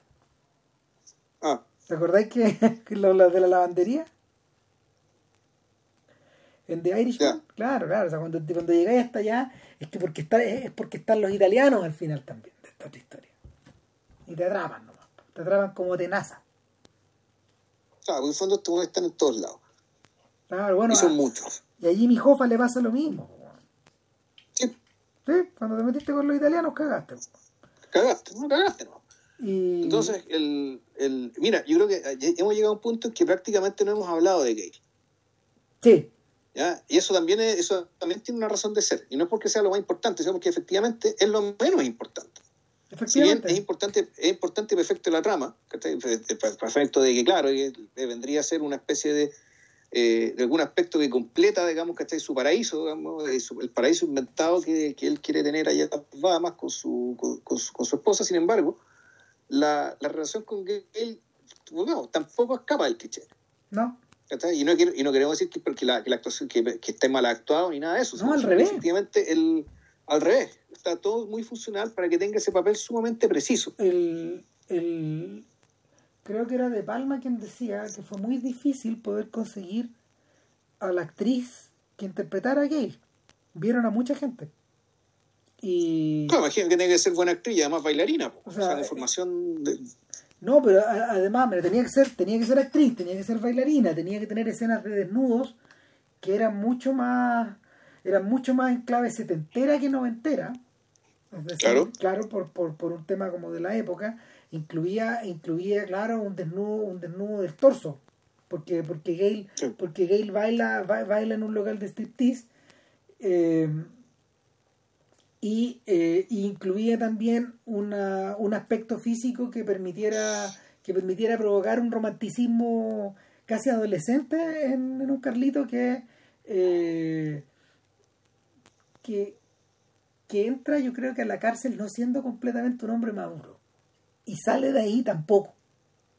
Fíjate que cuando yo veía las escenas con ellos, y yo creo que también esto es deliberado, eh, eran claramente evocativas, de, de, la, de, la, de las escenas que Tony Manero tiene con la chiquilla, con su compañera de baile, weón, en Fiebre mm. Se parecen mucho. Se parecen mucho y no, yo creo que no es casualidad, weón ni, ni no sé, ah, eh, no sé, yo creo que sí hay un aspecto adolescente, eh, eh, no, sé si decir adolescente, es rara la impresión que te da, es que efectivamente Carlito comete, comete muchas torpezas que un hombre maduro no debería tener, pero tú no sabes si, de nuevo, porque el, el mismo tipo está, o, no, o, no, una persona madura, o una persona que básicamente está, eh, ¿cómo decirlo?, está nubilada por sus propias expectativas. Más que por la persona que tiene Claro. O sea, por lo que él, eh, lo, que él quiere de ella y lo que quiere lograr. En fondo, el, como él quedó, él, quedó, digamos, en cierto sentido, atrapado en el tiempo, su relación también quedó atrapada, al punto que él ni siquiera pudo despedirse. Y eso es algo que le reprocha en la película. Es decir, él, él, ella, ni ella ni él, en el fondo hicieron el duelo del fin de la relación que implicó que este tipo haya caído en Canadá. Entonces es una situación súper extraña de, de, retomar algo como si nada hubiera pasado, sin haber hecho un duelo, sin haber hecho una despedida, sin nada, y sin haber hablado entre medio. Y, y, que claro, y que sin embargo la cuestión sobrevive sobre la base de, bueno, del gran amor y la gran afinidad que se tienen, pero lo que no está exento de, de las mismas torpezas de Carlito, como por ejemplo, eh, no poder ocultar su incomodidad al, al, saber que ella trabaja, que ella baila en un, en un club stripper. E incluso, incluso sutilmente reprochárselo, pero como ella es mujer se da cuenta inmediato. Entonces ella tiene que responder de vuelta. Entonces, claro, aquí lo ve, no, no, sé si decir que es un rasgo adolescente, pero sí hay una torpeza, que una persona madura como Carlitos no, no debería, la cual no debería caer. El, pero, pero, pero, pero nuevamente es algo que está implantado ahí por el guionista y por el director. Porque eso sirve para otro cliché. Y es que Gail entra en la película totalmente desengañada. Ella misma lo explica en una escena íntima que tienen ahí donde ella dice, bueno, tú tienes tu sueño, yo ya no tengo el mío. El mío se quebró. O sea, el parte de lo parte del último deseo del exánime Carlito es de alguna forma transmitirle ese esa ese para esa idea de paraíso a ella y, y eso se refleja se refleja de una manera tan simple como burda, como astuta y como brillante, que es la, es la de utilizar un, uno de estos letreros de visite Bermuda, o de visite Bahamas, paraíso. Y, y, que ese y que esa escena que está congelada un poco en, la, en, el, en el letrero, en el tiempo y en la cabeza de Brigante, cobre vida al final al ritmo de eh, You Are So Beautiful, que, que es una canción que es de un poco que es de una que es de un, del año 74 o sea coincide justo con la con la trama también. Claro ahora digamos lo que Gail cuando decide irse con él su paraíso en realidad su paraíso para ella a esta altura es estar con Carlito y estar con su agua punto. Claro. Otro esquema. porque, hoy, está embarazada por lo tanto otro cliché más claro. Sí sí el yo creo que una de las uno de los tremendos aciertos de, de, de, Palma cuando trabaja en este modo y que se refleja pero extraordinariamente bien por ejemplo en Misión Imposible es su capacidad para utilizar estos clichés y navegar al interior con una plasticidad total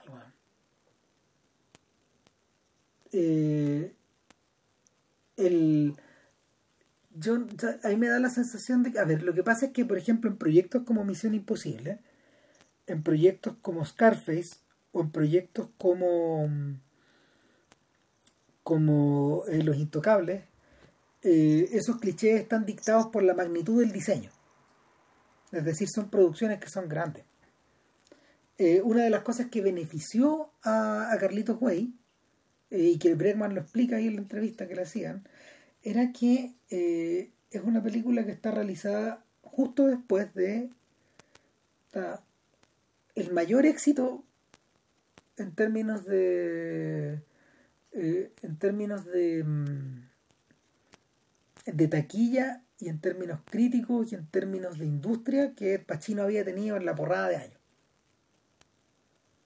O sea, más allá de que nos guste o no nos guste Perfume de Mujer, que yo he vuelto a verla y encuentro que es una película es una película bastante decente, ¿no? O sea, no, no, no vamos a ni siquiera entrar en comparaciones con, el original de Risi, que eso es como comparar peras con manzanas, o comparar lo ordinario con lo sublime, pero, pero el, el Perfume de Mujer es una película que funciona a todos esos niveles que eh, la industria necesita. Entonces, eso permitía, le permitió a Bregman armar Carlitos Way, que es una historia muy de cine B, muy pequeña, en teoría, eh, y que requeriría, no sé, hoy, hoy no se podría hacer, de hecho. Hoy día, hoy día no podría hacerla si es que no tuviera, si, no, es que no, si es que no hicieras, por ejemplo, Carlitos Way, la miniserie. No, no te la financian de otra forma.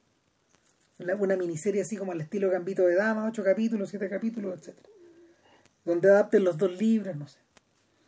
Eh, pero le permitió esa especie de paréntesis o esta especie como de bolsón eh, de prestigio le permitió a Bregman financiar esta película con un presupuesto al nivel de los, de los intocables. Es una película chica dentro de una camisa grande. Y, y yo creo que en parte por eso fue muy tampoco tan mal entendida. Porque Scorsese, mira, para que, para que tengáis una idea, Scorsese filmó Goodfellas, yo creo que con la mitad del presupuesto que Carlito Way, de Carlito Way.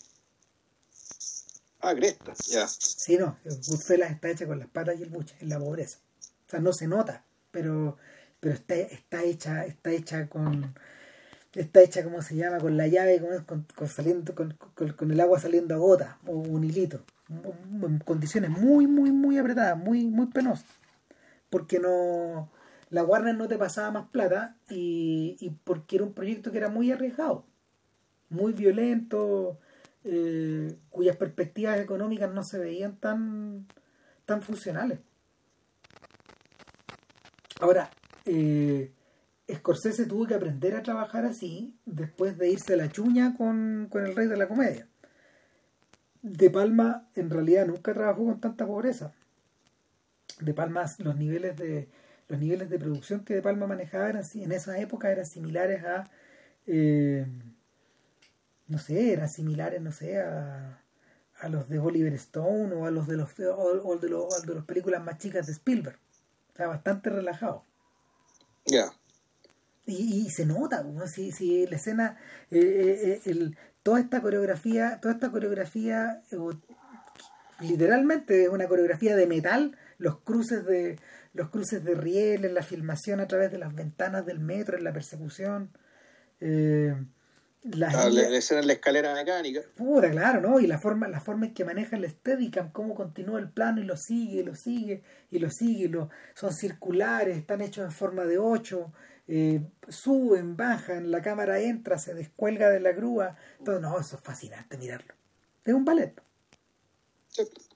No, no. Eh, hay una sola cosa que me llamó la atención y es que la fotografía de Stephen Burum, que era un colaborador de era un colaborador bastante asiduo de, esa era de, de, Palma, es particularmente eh, artificial. Y, ayer me quedé pensando, porque, mira, a ver, la... O sea, yo diría que el, yo la, la percepción que tengo, y que de hecho me, eh, me yo creí que la película transcurría después, fíjate. Ya. Y yo el, recuerdo la forma en que está fotografiado los 70 y la metida de los 70 es mucho más colorido que lo que la película nos muestra. Sí, pues. Que es una película, una fotografía opaca respecto a cómo se ha tratado el periodo en otras películas, ¿cachai? Ahora, si decirse natural o artificial, eh, yo, lo que me llamó la atención era eso, era cierta, cierta opacidad ¿cachai? que estaba como en conflicto con las películas con las cuales yo creo que dialoga, ¿cachai? que es Fiebre con la Noche, Taxi Driver, que más o menos transcurre esa misma época y que te da y que, que pareciera, pareciera, pareciera estar hablando de otra época y sin embargo está hablando de la misma. Bueno, es que son, son películas que poseen una iluminación que es deliberadamente expresionista. Eso es lo que pasa. O sea, y, y donde los colores finalmente se transmutan en cualidades en cualidades emocionales del plano. Eh, claro, es que entonces en ese sentido las, películas eh, artificiales, eh, la iluminación artificial sería la de, sería, serían esas. Es que la, artificialidad de Carlitos Güey es otra. por ejemplo, la lluvia es notoriamente artificial. Ah, ya. ¿Cachai? Y, y, es una lluvia que es teatral. Entonces tú decías, ah, ok, esto es parte también de la fantasía de Carlitos hay elementos, hay elementos que, que en el fondo, no sé, por las penumbras, eh, el, el, el, mismo paraíso, el club de Saso, em, em, de, Palma decía, mira, lo que, lo, que, lo que nosotros hicimos fue visitar lugares que estuvieran abandonados y que pertenecieran como a la época, y dimos con un lugar que, con el que, en el que al final no pudimos filmar, pero que la discoteca, que estaba en pésimo estado, estaba abandonada, había sido un barco y quisimos recrear esa idea dentro del club de Sasso, pero de una forma, de una forma muy frontal, muy vulgar, muy cromada. Sí. Y, y, muy teatral, porque eh, tú, tú ves el interior de la disco o del, del club y en realidad es como el interior de una película musical de los 30. Está, manifiestamente, es manifiestamente falso. Porque, por ejemplo, eh, el, club, el club de Fiebre de Sábado, la 2001, que es la, la imitación de una discoteca que se llamaba de verdad así, en, en New Jersey, eh, eh, son estas cavernas que tienen como recovecos, idas, vueltas, espacios que se sienten muy reales, pero que se transforman en determinado momento de la película en esta iglesia multicolor donde eh, Tony Manero ejerce su culto. Ministerio. Exactamente. Entonces, esto está filmado con otro criterio de artificialidad, con un criterio de artificialidad que en el fondo responde tal vez a este mundo de cartón que Carlito está que Carlito está volviendo a visitar. Eso siento yo. Y, y es esa ilusión, esa ilusión se deshace en este acto final que es sinfónico, donde todo se siente real, donde las luces se sienten reales, donde los movimientos de cámara se sienten integrados, se sienten con peso, se sienten con, gravedad, van bien, ¿cachai? O sea, está tan bien ejecutado y lo otro, lo otro responde como una especie de... se ve medio anticuado, como deliberadamente anticuado. O sea, esto, es, que, hay que decir que, es que, decir que el las cosas de, de Palma se ven generalmente antiguas. Sí, es verdad. Es verdad, pero... pero, pero, o, se ve muy de su época. Sí, sí, yo creo que, yo creo que, yo creo que en el fondo eh, él, él está menos preocupado de eso que de, que de una dirección de arte, por ejemplo, que, que, que sobrepase, que sobrepase eh, esos horizontes y llegue a otras cualidades. Por ejemplo, cuando uno, a ver, ¿qué pasa? Cuando uno observa Casino, ¿cachai? Que es una peli otra película que está hecha con muy poca plata en relación a lo inmensa que es, en términos de diseño. Eh, cuando uno cuando uno mira Casino, cuando uno mira La Edad de la Inocencia, cuando uno mira Kundun, que es así que está hecha así con nada, eh, uno observa películas que están eh, cuya dirección de arte es particularmente bella. Perdón. ¿Cachai? Oh, sorry. El, el gran responsable en esos casos es Dante Spinotti, que, que, era el, diseñador de producción de, Scorsese en esa época y que, y que transmite un poco esa cualidad asuntuosa y que todavía es visible. Y, y que, y que ha continuado, que, ha, que, ha, permanecido con Scorsese, una suerte de barroquismo al cual al, final él se asoció. Y esas, películas esas películas sí que se ven bien, No, esas no se sienten antiguas. Es cosa de echarle una mirada al aviador, weón, que se ve como un. luce como un millón de dólares la película, es impresionante, weón. No. Sí, no, es que hay un. El, es que efectivamente, en realidad, tal vez la expresión no es no sé si la expresión correcta, pero todas esas películas son películas de época. Son películas de época donde la época, no sé si la palabra, pero tiene cierto glamour, cierto, cierto glossy, el, los colores, la ropa, que hace que la cuestión se vea, eh, claro, son una película de época, pero se ve como película, se, se ve como tal y no se ve avejentada. Porque está suficientemente bien salida del tiempo, anclándose este otro tiempo y a cierta imagen icónica de ese tiempo. En cambio, con, con de, Palma nunca muy cuidado con eso. En ese sentido, eh, visualmente y sobre todo con el tema de los vestuarios, se, ve siempre como medio pasado de moda, medio obsoleto.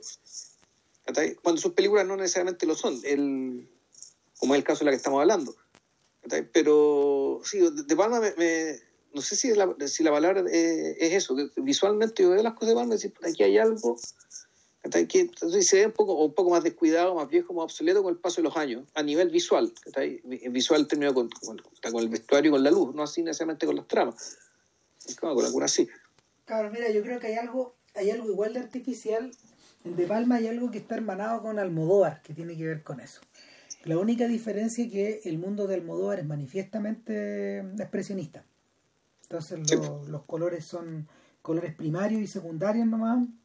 Eh, los diseños por lo general responden a un a un cierto estilo o a un cierto contraestilo, a un cierto feísmo también. Claro, pero es que el, el, el fondo es, es, es, una forma de kitsch, que, y el kitsch, en cierto sentido, el kitsch siempre va a ser así. Por lo tanto, tampoco se va a ver obsoleto nunca, porque tú dices, ah, esto es el kitsch, bueno, esto es kitsch. ¿ya? Y era kitsch cuando se hizo, es kitsch ahora y va a ser kitsch en 50 años más. Sí.